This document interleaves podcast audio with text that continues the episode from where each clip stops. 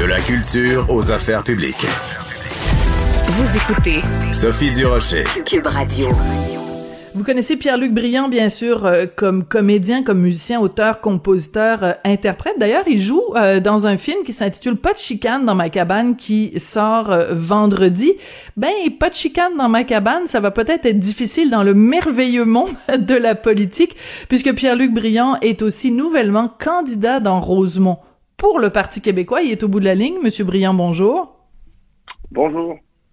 Euh, pas de chicane dans ma cabane, donc on va parler un petit peu plus tard de, de, de votre métier de comédien. Mais là, euh, vous endossez un nouveau rôle, donc candidat dans Rosemont pour le Parti québécois. Euh, on sait qu'en ce moment, c'est Vincent Marissal de Québec solidaire qui est député de Rosemont. Pourquoi la politique et pourquoi le Parti québécois, Monsieur Briand? Ben, la politique, la politique en tant que telle, moi, je, en disons que j'y avais pas pensé de façon euh, concrète jusqu'à ce que le Parti québécois m'appelle récemment pour euh, me proposer de de me présenter. Euh, je suis un fier indépendantiste depuis toujours. de, de mes, grands-parents l'étaient, mes parents le sont. Et c'est un parti que j'ai toujours porté dans mon cœur. je me suis toujours battu pour ce parti-là à travers différents différentes discussions, différents, différents événements. Et puis, ben, je me serais senti un peu. Euh, j'ai longuement réfléchi. Et euh, après mes réflexions, ben, évidemment, j'ai consulté euh, tout, mon entourage. Et puis, après mes réflexions, je me suis dit que sans doute que je regretterais pour toujours de, refuser cette opportunité d'aller mettre l'épaule à la roue, puis de, travailler pour l'indépendance du Québec, un sujet qu'on essaie de rendre de plus en plus tabou. Et puis, c'est un peu ce qui me ce qui me fatiguait dans tout ça. Donc, je veux, euh, je veux me présenter en politique euh, pour euh, remettre au goût du jour le sujet de l'indépendance. Pour voilà, pour pour pour mettre pour travailler concrètement et cesser les discussions de salon. D'accord. Les discussions de salon, c'est sûr qu'il y en a eu beaucoup euh, récemment. Quand vous voyez, par exemple, que quelqu'un comme Bernard Drainville, qui a déjà été ministre, qui a été, qui a déjà le cœur sur la main, dit à quel point il voulait que le Québec devienne un pays, euh, qui s'en va vers la CAQ en disant, ben écoutez, les Québécois sont rendus ailleurs. Ce fameux ailleurs-là, vous en pensez quoi, Pierre Le Briand? Ben, j'en pense que au Québec, il y a quand même 30 euh, de fédéralistes, de souverainistes, pardon, de souverainistes à temps plein, ce qui, euh, euh, fait à peu près 2,5 millions d'habitants. Et puis de dire que les gens veulent plus entendre parler de ce sujet-là, c'est un peu présomptueux. Je pense qu'il y a quand même une grande masse de population qui veut encore en parler, qui veut, qui, puis évidemment que si on cesse d'en parler, si on, si on met toujours le sujet sous le tapis, mais premièrement, il y a, une, on vient de, passer une génération où on n'a à peu près pas parlé de ce sujet-là. Donc, en remettant le sujet au goût du jour, si on, si on en parle, ben le, sujet, le, on va, euh, le, sujet va être mis au goût du jour, et puis les gens vont comprendre que c'est c'est de prime, euh, c'est capital pour la survie des Québécois. Euh, puis bon, évidemment, suite au référendum de 95, peut-être qu'il y avait une petite latitude mélancolique. Mais je pense qu'aujourd'hui, avec tous les échecs du, euh, du prétendu nationalisme, euh, disons-le un peu fédéraliste, tout, à peu près tout a été essayé pour euh, faire entrer le Québec dignement dans le Canada, puis ça n'a jamais fonctionné. Donc, je pense que il reste une solution, c'est l'indépendance, et il est temps d'en reparler. Puis quand je vois tous les appuis, tous les messages que je reçois sur ma candidature, je vois très bien que on, est loin du euh, d'un monde où euh, les gens veulent pas en entendre parler, puis euh, on est loin de se faire dire tais-toi quand on met ce sujet-là sur la place publique. Alors, il euh, y a euh, quelqu'un du milieu artistique récemment dont on a appris qu'il se présentait pour euh, le Parti libéral, c'est l'humoriste Mathieu Graton. Puis peu après, on a appris qu'il avait approché la CAQ. Est-ce que vous, vous avez magasiné ou c'était clair pour vous dès le départ, c'était le PQ ou rien d'autre? Je, comme je disais euh, d'emblée, j'ai absolument pas magasiné. C'est le PQ qui est venu me, me, parler. Euh, j'ai beaucoup aimé leur vision des choses. Euh, Qu'est-ce qu'ils vous ont dit? Qu'est-ce qu'ils vous ont dit pour euh, pour vous convaincre, pour euh, pour vous séduire? Ah, ben, Ils m'ont dit qu'ils voulaient mettre euh, l'indépendance au cœur de, de, la prochaine campagne électorale. Donc ça, ça, a été assez pour me convaincre. J'ai vu que c'était une équipe très bien rodée, très organisée. C'est un parti qui travaille très sérieusement. Et puis oui, c'était le Parti québécois ou rien d'autre, parce que c'est le seul parti indépendantiste, en tout cas clairement indépendantiste au Québec. Euh, donc, moi, je vais, je vais simplement pour la cause. Je, je, j'ai pas grand-chose à gagner. D'autre, je peux pas, on peut pas dire que c'est par opportunisme. Je, on, peut, on peut présumer que j'aurai pas de limousine euh, au prochain mandat. Et puis, j'ai pas un sou à gagner avec ça. Puis même dans mon métier euh, d'acteur, bon, ben, je pensais que je prenais un risque plus gros que ça, mais je vois que les appuis sont là. Puis j'ai à peu près pas eu de, mauvais messages de, mauvais commentaires sur ma candidature. Donc, je vois que ça fait du bien à beaucoup de monde qu'un artiste se présente. Euh, puis, ben, pour ce qui est de M. Graton, ben, je, lui souhaite bonne chance. Puis, je, trouve ça tout à fait honorable qu'il se présente, même si on n'est pas euh, du même euh, point de vue politique. Oui, mais ça, vous venez de mettre le doigt sur quelque chose, c'est que euh, quand on est un artiste, on est à la merci. Euh, d'un côté, quand on est comédien, on est à la merci d'un réalisateur ou d'un producteur qui va nous choisir ou pas pour un rôle.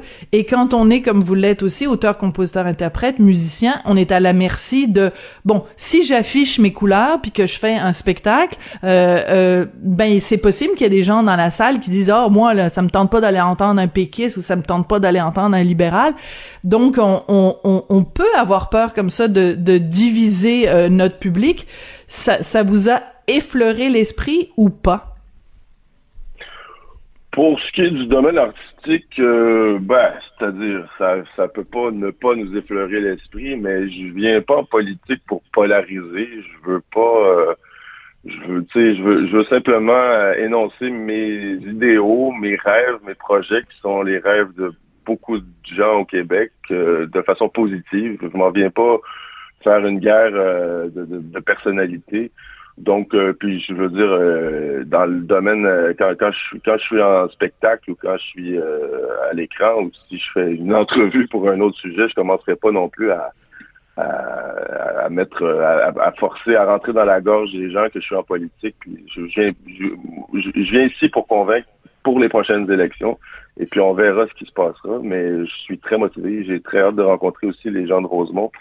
Euh, en plus, ce qui m'a, une des choses qui m'a convaincu, c'est que j'ai parlé à beaucoup de gens. Entre autres, j'ai parlé à, Jean-François Lisée, j'ai parlé à Louise Baudouin, et, tout ce monde-là, et d'autres, et tout ce monde-là m'a dit qu'on ne pouvait pas regretter de se présenter en politique, qu'on ne pouvait pas regretter une campagne électorale, que c'était de toute façon une expérience, une des expériences les plus enrichissantes qu'on pouvait vivre. Hmm. J'adore parler aux gens, j'adore euh, même même les gens qui sont pas de mon opinion. Euh, j'adore voir comment les gens euh, voient les choses, quels sont leurs besoins. Puis dans ce sens-là, j'ai vraiment hâte d'aller d'aller à la rencontre des gens concrètement, de, de, leur parler dans la rue, de, de même faire du porte-à-porte, c'est quelque chose qui m'excite déjà.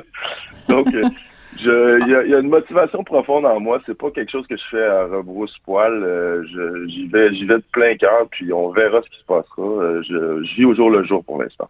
Ouais, mais ça, je trouve ça très touchant. En effet, le témoignage de Louise Baudouin, Jean-François Lisée, de dire, ben, on, on, peut pas le, le, regretter. En fait, on peut juste regretter de pas l'avoir fait parce que if you don't go, you won't know. Si vous y allez pas, vous saurez jamais si vous l'avez dans le ventre ou si vous êtes capable, alors que euh, si vous êtes au chez nous des artistes dans, dans, dans 40 ans, puis que vous vous bercez en disant oh, mon Dieu, j'aurais pu aller en politique, puis je suis pas allé », là, vous risqueriez d'avoir euh, des regrets. Euh, Pierre-Luc Briand, je veux quand même prendre du temps aussi pour parler de votre carrière artistique, donc qui vraiment se joue sur deux plans, autant comme comédien que comme musicien. Donc, c'est quoi les, les, les projets dont vous voulez absolument, dont vous voulez absolument euh, parler qui qui vous porte. Ben, j'ai parlé du film Pas de chicane dans ma cabane. Euh, D'ailleurs, c'est amusant parce que vous jouez le rôle d'un père et d'une mère avec euh, celle qui est votre conjointe dans la vie, Isabelle Blais. Je pense que c'est correct de le mentionner. c'est un, un film vraiment pour toute la famille, un petit peu dans la lignée des contes pour tous, même si c'est pas un conte pour tous. Ça a été un bon un bon tournage?